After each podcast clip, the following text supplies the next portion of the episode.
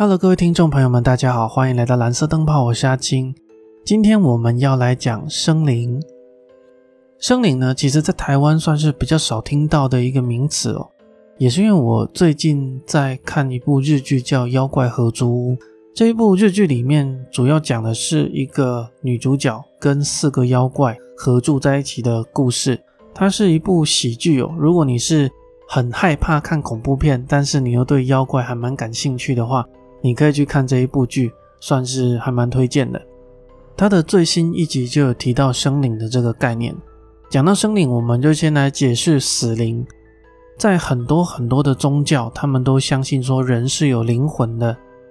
当一个人死亡之后，灵魂会离开肉体，会到灵魂的归属地。这些归属地呢，其实也有很多不一样的说法根据不一样的宗教，有人说天堂啊、地狱啊、地府，或者是轮回这一类的。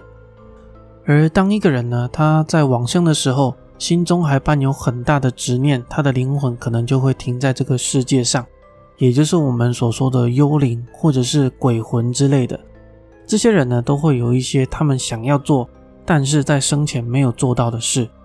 这也有一个统称叫死灵，而我们今天要讲的生灵呢，其实就是类似的概念，只是这个人他还活着，他因为强大的执念或者是强烈的情绪，导致他的灵魂出窍去帮他做他想做却做不到的事。在日本呢，最有名有关于生灵的是一部古老的小说，叫做《源氏物语》，它里面主要是写主角跟其他女生的爱恨情仇了。也可以说是现代的后宫类的小说的始祖。那我会来做一下有关生灵的那一段的故事。我们先来介绍一下男主角，叫光源氏，他是当代天皇的第二个儿子，天生就非常非常的帅，听说与日月同辉，所以呢，小时候大家叫他光之君。本来天皇是要让他当太子。但是因为他的妈妈桐湖更衣的地位比较低下，所以他并没有外戚当做后台。最后呢，他就把他下贬，下贬之后赐的一个姓氏叫源氏，所以呢，在小说里面他就被称叫光源氏。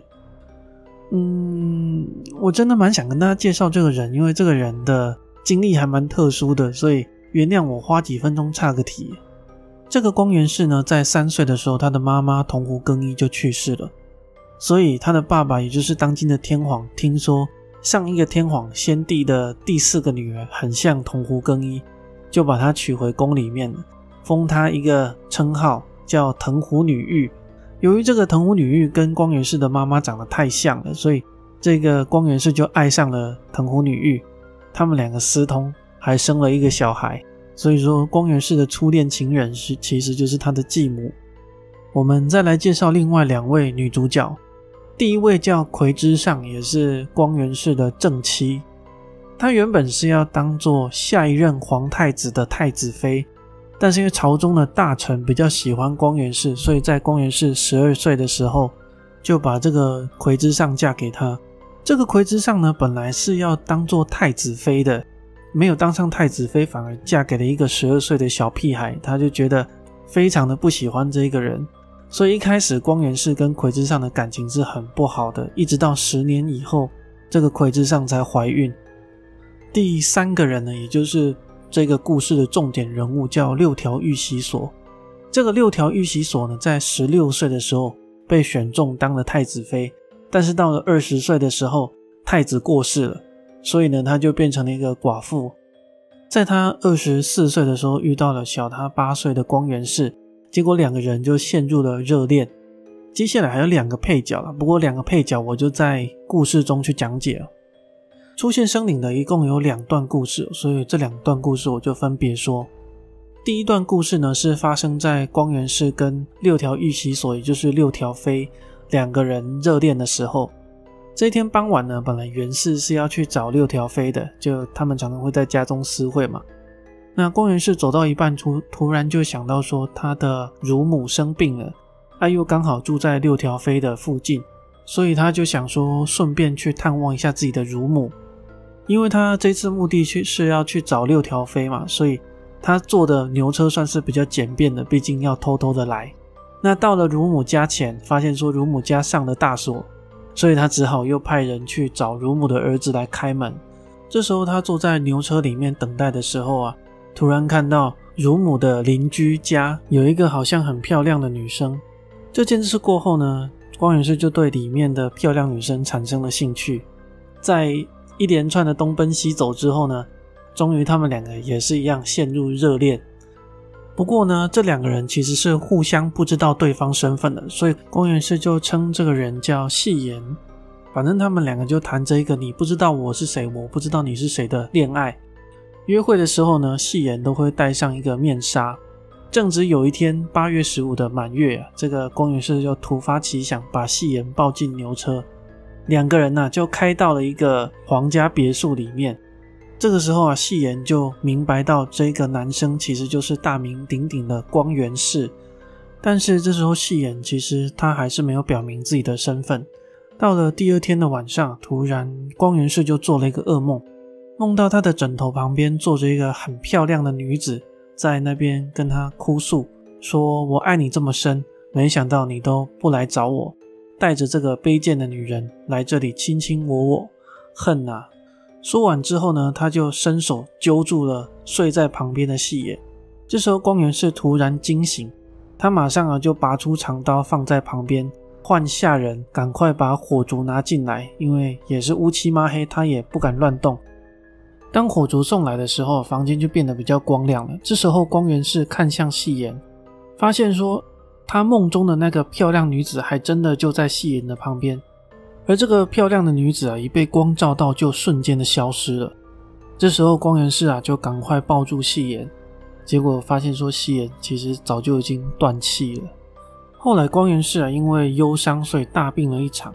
那他也有去找这个细言的身世，其实最后也有找到身世了，只是哈，这是题外话。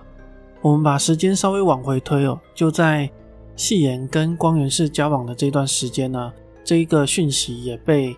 当时候的六条飞知道了，那六条飞其实是一个占有欲很强的人。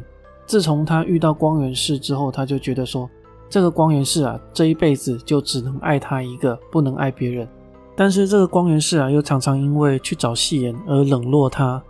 有一天的晚上啊，他就突然间觉得精神恍惚，就这样子睡着了。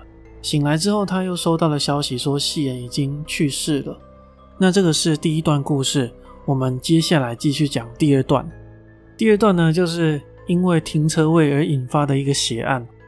接着上一段故事的尾巴，就是过了一段时间之后，光源氏的正妻，也就是葵之上怀孕了。再加上呢，当时候光源氏遇到了一个人叫子之上，这个关系其实就很乱哦。子之上呢，其实是光源氏的初恋，也就是他的继母藤壶中宫的侄女。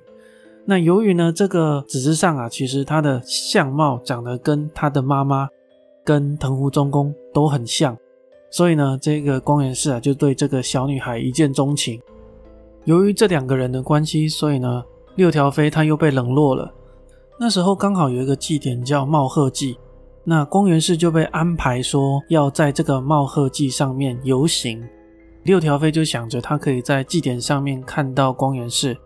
所以呢，他就搭着牛车去参加祭典了。很巧的是，葵之上也有一样的想法，但是因为他出发的比较晚，所以当他到了会场的时候，比较好的位置都已经被占走了。当时呢，他的随从啊就看到旁边的一辆牛车，它的位置比较好，也仗着葵之上他就是一个身份地位很高的人，所以他们就去强硬的驱赶这辆牛车，要他把这个位置给让出来。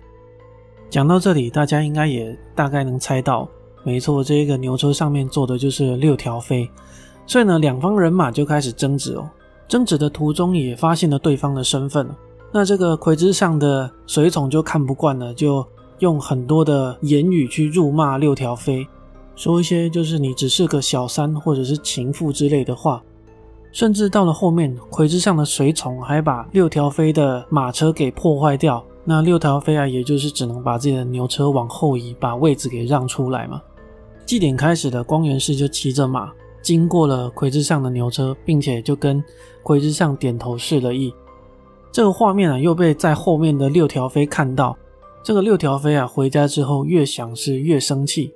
从那天开始，他就觉得自己好像每天都会恍恍惚惚的，好像灵魂出窍一样。其实他的生灵每天都出去不断的折磨着正在待产的葵之上。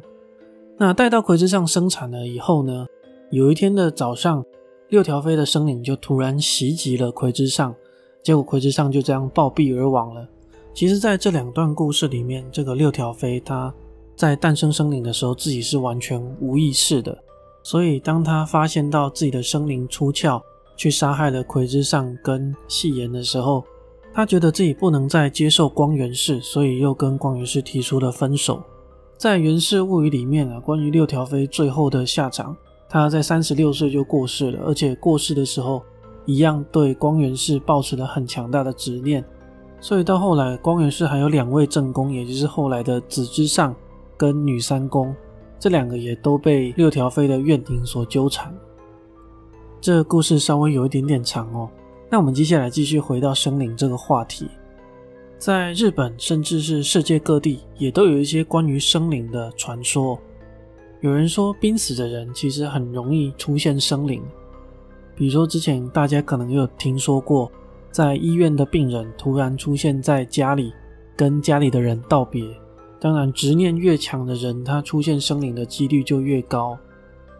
之前我也有在网络上看到一个帖子，是说有一个男生跟另外一个女生分手之后啊，结果那个女生因为执念太重，那后面又出了车祸，变成了植物人。后来呢，这个男生所交的每一个女朋友都发生了一些怪事，所以呢，这个男生就去询问了一个大师。那大师是跟他讲是生灵在作祟，但是很悲剧的是哦，如果是死灵的话有办法处理，但是生灵由于它是因为人的执念而产生的，所以这个人的执念如果没有消失的话，基本上就是一个类似无解的概念，除非你有办法消除这一个人的执念。再来，我们再说最后一个例子。也有人说他们在不同的场合都看到了同一个人，听说这也是一种生灵哦。那甚至是有些人看到了一个一模一样的自己。传说这一类人呢，其实都是将死之人。所以，如果有一天你在路上看到了一个一模一样的自己的话，请记得一定要小心安全。OK，那我们今天的故事就讲到这里。上次忘了说到，也谢谢大家今天的收听。那我们就下一集再见。